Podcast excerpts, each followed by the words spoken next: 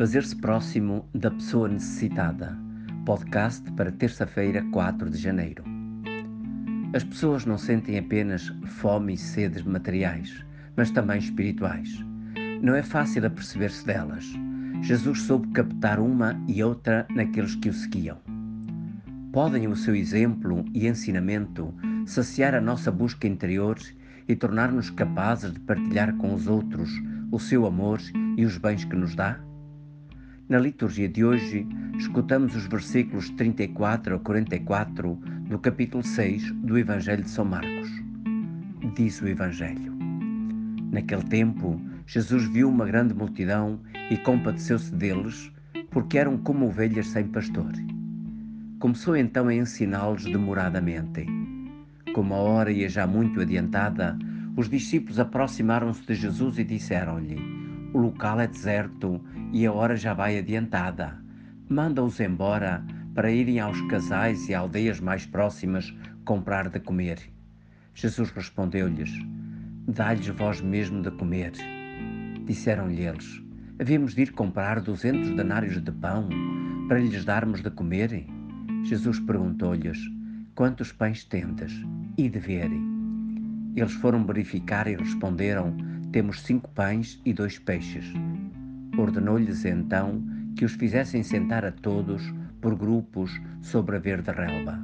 Eles sentaram-se, repartindo-se em grupos de cem e de cinquenta.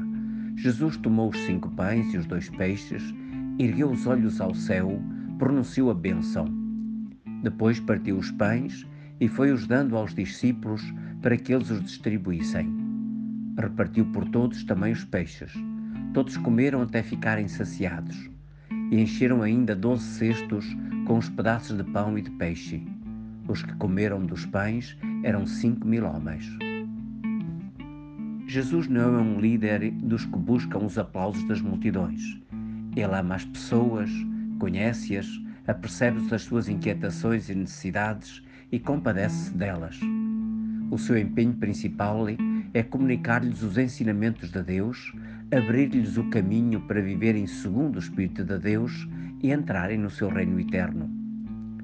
Mas não deixa de se ocupar também das necessidades materiais e do alívio dos seus sofrimentos. Nesta tarefa, envolve também os seus discípulos e usa os bens partilhados, multiplicando-os para que matem a fome a todos. O amor de Jesus envolve a pessoa toda e é na, na, na sua integridade que a quer orientar para Deus. Este milagre da multiplicação dos pães faz-nos pensar também na Eucaristia, em que Jesus se nos oferece como pão do céu para saciar a nossa fome espiritual, vivermos unidos a Ele e nele temos a força para amar como Ele nos ama a nós. Sentes fome e sede espiritual e, e desejas saciá-las? Procura Jesus na leitura do Evangelho e alimenta-te da Eucaristia. Ele torna-se presente no teu coração e enche-o de amor, de paz, de força e de sabedoria. Corresponde ao seu amor por ti, vivendo segundo o seu Evangelho. Por Jesus e segundo o seu exemplo, ama o teu próximo. Reparando nas suas necessidades e aspirações íntimas, faz-te próximo dele, ajudando de modo concreto diz Chiara Lubick, o verdadeiro comportamento que traduz as palavras amor e amar é o fazer-se um, ir ao encontro do irmão, das suas carências, assumir as suas necessidades, como também os seus sofrimentos. Então terá significado dar de comer, de beber, oferecer um conselho, uma ajuda. Quem assim é amado experimenta de modo, de algum modo o amor de Jesus mesmo que ainda não lhe tenhas falado do Evangelho. Agarra então hoje este desafio. Por amor de Jesus, faz-te próximo de cada pessoa necessitada. E Jesus saciará o teu coração com sua presença espiritual e a fraternidade daqueles a quem amas.